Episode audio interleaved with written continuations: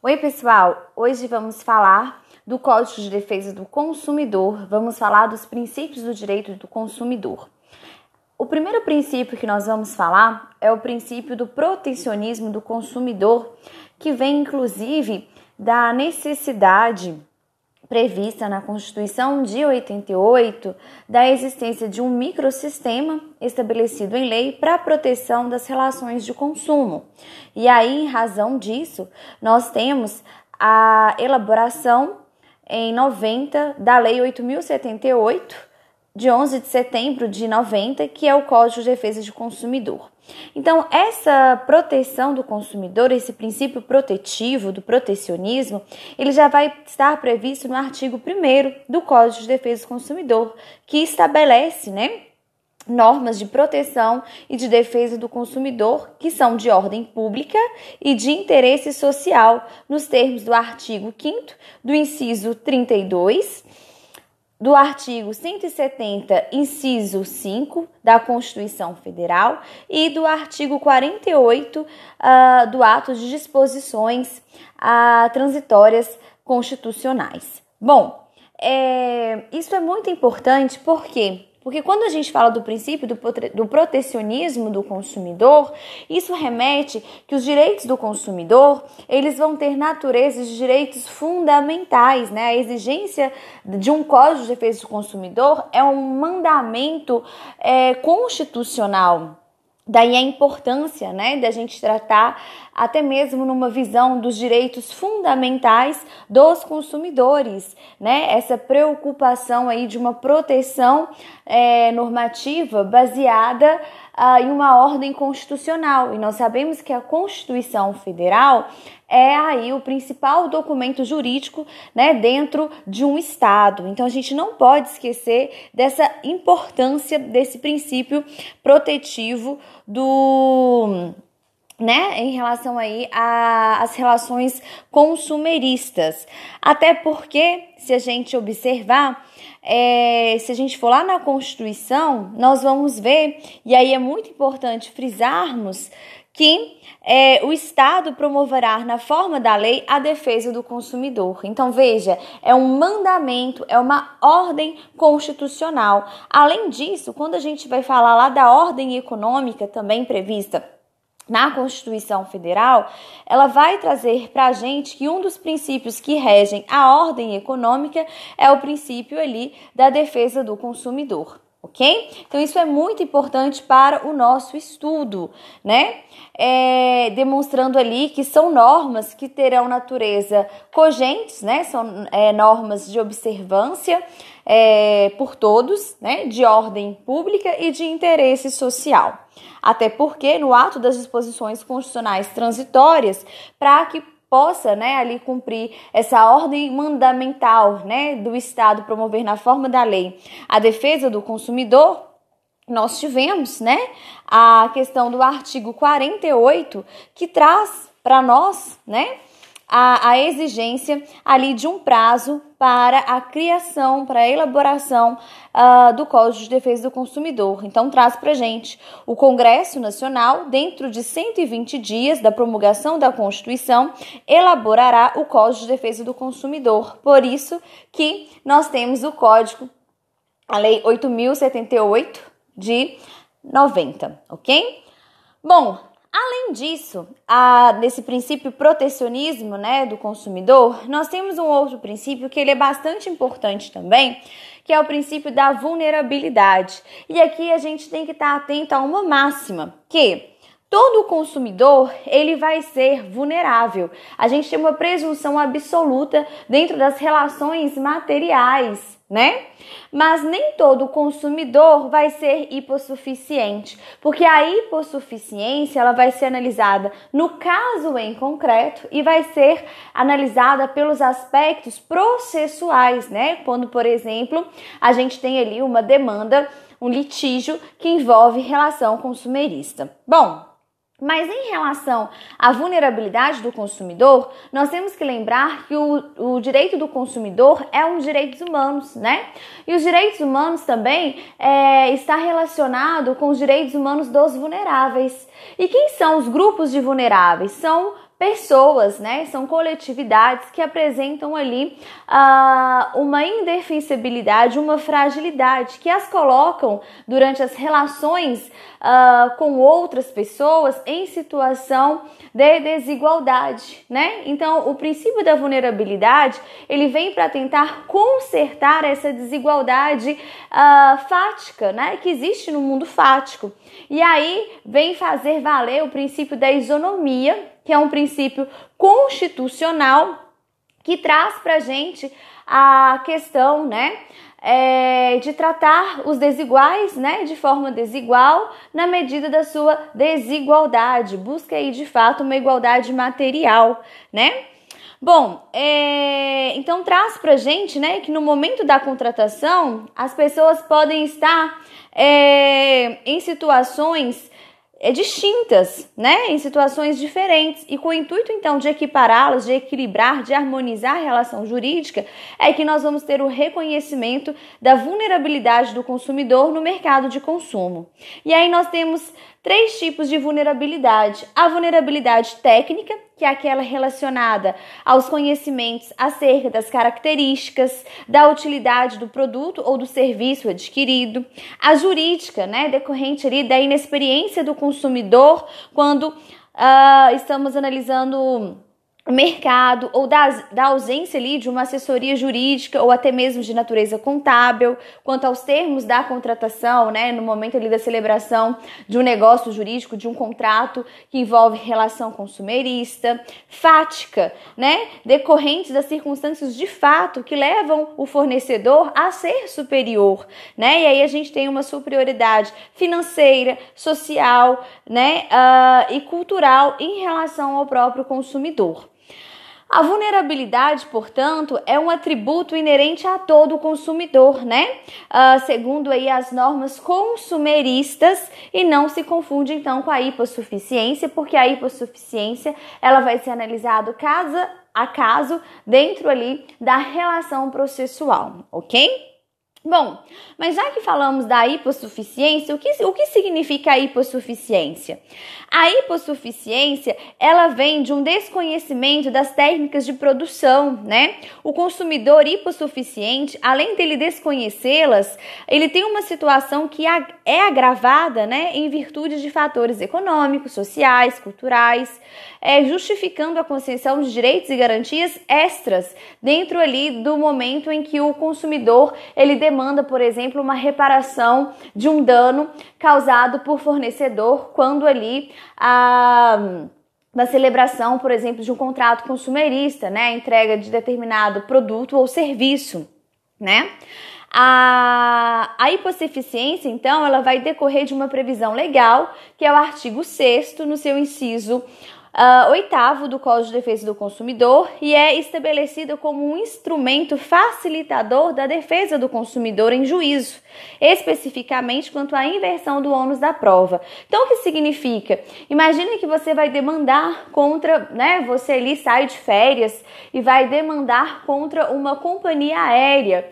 E aí você vai fazer conexão e aí, em razão do atraso do seu primeiro voo, você não consegue fazer a conexão. E aí a empresa uh, declara, né, a companhia aérea, que uh, o atraso ocorreu devido a falhas técnicas. Você possui uma hipossuficiência em relação de produzir a prova de que não havia ali naquele momento uma é, deficiência técnica da aeronave, né? A gente não tem como consumidor essa capacidade de, de saber, né, sobre o, as técnicas ali a, relacionadas ao transporte aéreo, né? Então você pode pedir em juízo a inversão do ônus da prova, né? Que de fato ali a, a companhia aérea demonstre por A mais B que realmente o atraso ocorreu por manutenção indispensável à aeronave, né? né? Que de forma que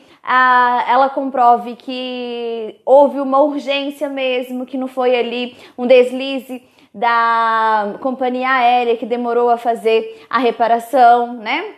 na aeronave. Então, por isso que traz essa inversão do ônus da prova para garantir também uma relação de equilíbrio, de isonomia dentro da é, relação processual, né, que tem como pano de fundo a relação consumerista, tá bom? Então é muito importante a gente saber disso. E o artigo 6 então, do Código de Defesa do Consumidor traz pra gente a facilitação da defesa de seus direitos, inclusive com inversão do ônus da prova a seu favor no processo civil, quando a critério do juiz for verossímil a alegação, haver ali né, é, uma, uma, um pressuposto de, de veracidade da alegação feita pelo consumidor ou quando for ele hipossuficiente, né? Uh, segundo as regras ordinárias da experiência. Lembrando, né, que é esse princípio da inversão do ônus da prova, agora ele passou até mesmo ser é, utilizado no processo civil, fora das relações consumeristas, né? A gente teve ali uma ampliação em relação à produção de prova e à distribuição dinâmica do ônus da prova. Então, houve aí essa importação a, dessa característica, né, desse direito da hipossuficiência em relação às relações consumeristas, também aplicada no caso de relações que envolvam né, relações civis não consumeristas. Então veja a importância, né? Inclusive está irradiando para os outros ramos do direito, né? Além disso, nós temos o princípio da boa-fé objetiva, né? A questão de que tanto o fornecedor quanto o consumidor, eles devem manter entre si, quando estão ali na relação consumerista, uma condição, né, de agir com boa-fé, com probidade, né, com lealdade, com confiança. E isso nos traz o artigo 4 do CDC, que traz a, o inciso 3, a harmonização dos interesses dos participantes das relações de consumo e a compatibilização da proteção do consumidor com a necessidade de desenvolvimento econômico e tecnológico, de modo a viabilizar os princípios nos quais se funda a ordem econômica o artigo 170 da Constituição Federal, sempre com base na boa fé e equilíbrio nas relações entre consumidores e fornecedores. E aí, Flávio Tartucci um grande doutrinador, né, que estuda o direito civil e o direito do consumidor, ele traz que a boa-fé objetiva refere-se ao equilíbrio da relação negocial e ao dever de lealdade na contratação que as partes devem manter durante todos os momentos pelos quais passa o negócio jurídico de consumo. Então não é apenas uma lealdade durante a celebração de um contrato de relação uh, que envolve uma relação consumerista, mas também durante, né, e na própria extinção do uh, contrato, né? O princípio da transparência e da confiança, né? Dentre os princípios do direito do consumidor, ainda nós temos a tutela da informação, que é muito importante. Lembra, né, que isso casa com a nossa vulnerabilidade, que possui no mundo jurídico duas faces: o dever de informar e o dever de ser informado. Inclusive, isso é trazido já nos Estados Unidos com o presidente, né, John Kennedy, em 1962, quando ele traz lá os quatro uh, direitos fundamentais, né, que devem ser observados nas relações consumeristas. É, e um deles é essa questão, o direito à informação, né, e o direito de ser informado, né. Então, o fornecedor ele tem o dever de informar e uh, o consumidor ele deve exigir, né, o dever de ser informado. E aí nós temos o caput do CDC, que traz para gente esse direito do consumidor, né, que se demonstra no princípio da transparência e da harmonia nas relações de consumo. A Política Nacional das Relações de Consumo tem por objetivo o atendimento das necessidades dos consumidores, o respeito à sua dignidade, saúde, segurança, a proteção de seus interesses econômicos, a melhoria da qualidade de vida, bem como transparência e harmonia nas relações de consumo consumo, atendido aí os seguintes princípios. E aí, nós vamos observar que o artigo 6 inciso 3, ele traz inclusive que esse dever de informação, né, o dever de informar e o dever de ser informado, ele tem que ser estendido de forma adequada, né, em relação ali à informação sobre o produto ou sobre o serviço, em relação também, né, a, a questão não só é, as pessoas uh, no geral, né, mas também em relação às pessoas com deficiência, né? Então são direitos básicos do consumidor. A informação adequada e clara sobre os diferentes produtos e serviços. Por isso que a gente tem os rótulos, né, dos produtos, que vai compor ali a especificação correta da quantidade, das características, da composição, a, a questão da qualidade, os tributos que incidem sobre aquele produto uh, e que vão incidir também em relação ao preço, bem como os riscos, né, que aquele produto ele pode causar à saúde do consumidor, né? Então, nós temos aqui, de forma muito importante, é a questão ai, aqui, né, de que é necessário que haja o cumprimento desse dever informacional, inclusive de forma acessível à pessoa com deficiência, né, observadas aí as regras dispostas no regulamento.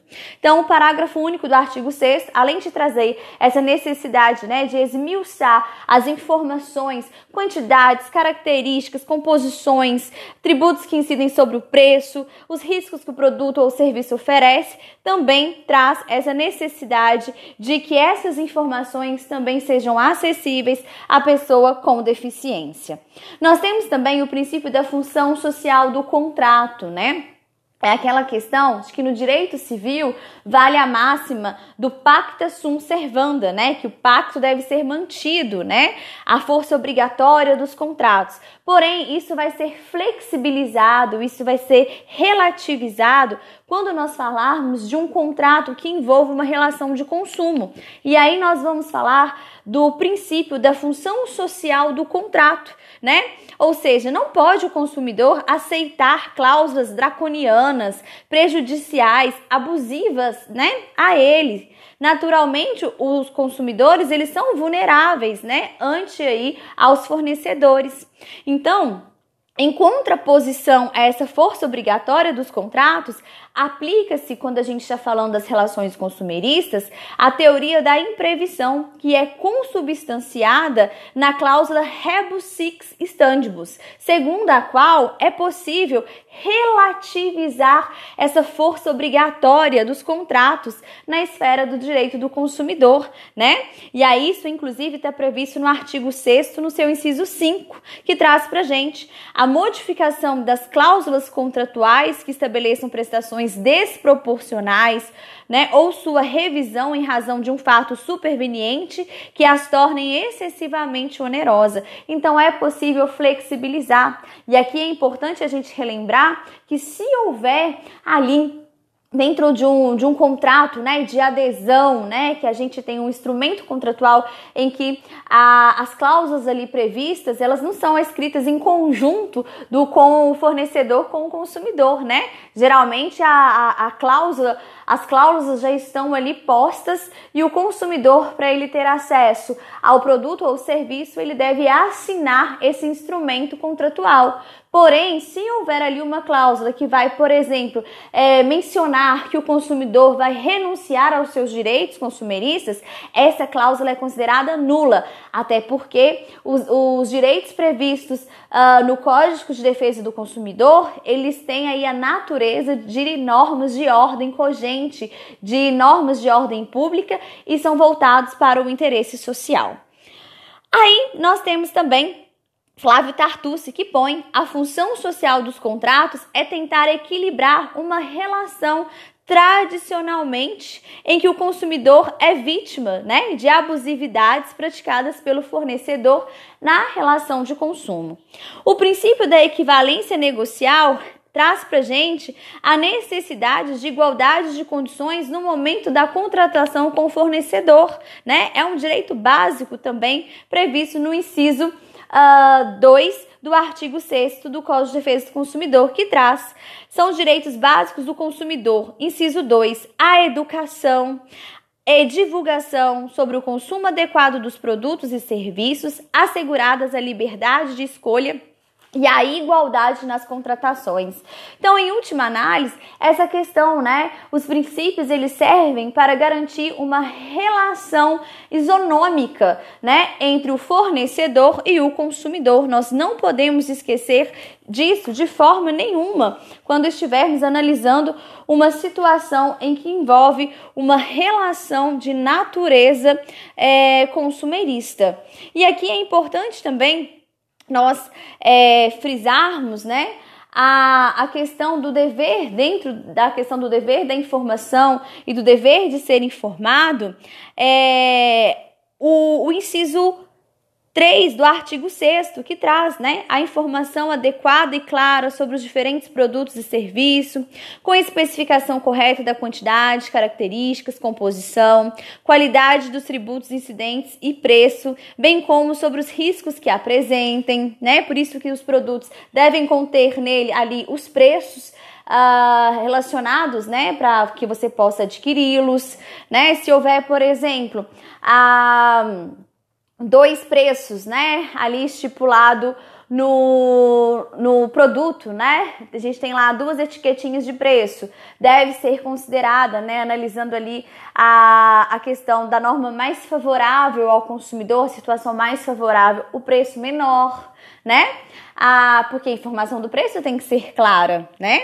É, a necessidade também, no inciso 4, de proteção contra publicidade enganosa, abusiva, métodos comerciais coercitivos ou desleais, ali é o princípio da boa-fé, né, da transparência, da confiança, bem como contra práticas e cláusulas abusivas ou impostas no fornecimento de produtos e serviços, né? Essa questão que a gente tem da função social do contrato, nós não podemos esquecer né?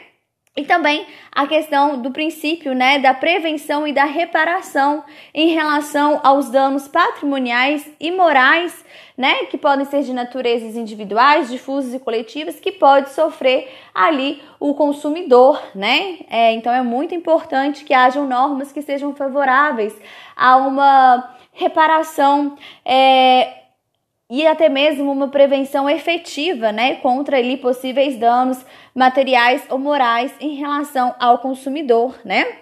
Como também o livre acesso ao judiciário, né, quando houver ali uma demanda que envolva uma relação consumerista, né, o acesso aos órgãos judiciários, não só judiciários, como também administrativo. Nós temos o PROCON, né, com vistas à prevenção ou à reparação de danos patrimoniais e morais, individuais, coletivos ou difusos, asseguradas a proteção jurídica, administrativa e técnicas aos necessitados, né? Então a gente tem aqui também a remissão uh, de um princípio constitucional que é o livre acesso ao judiciário, né? A inafastabilidade da via judiciária.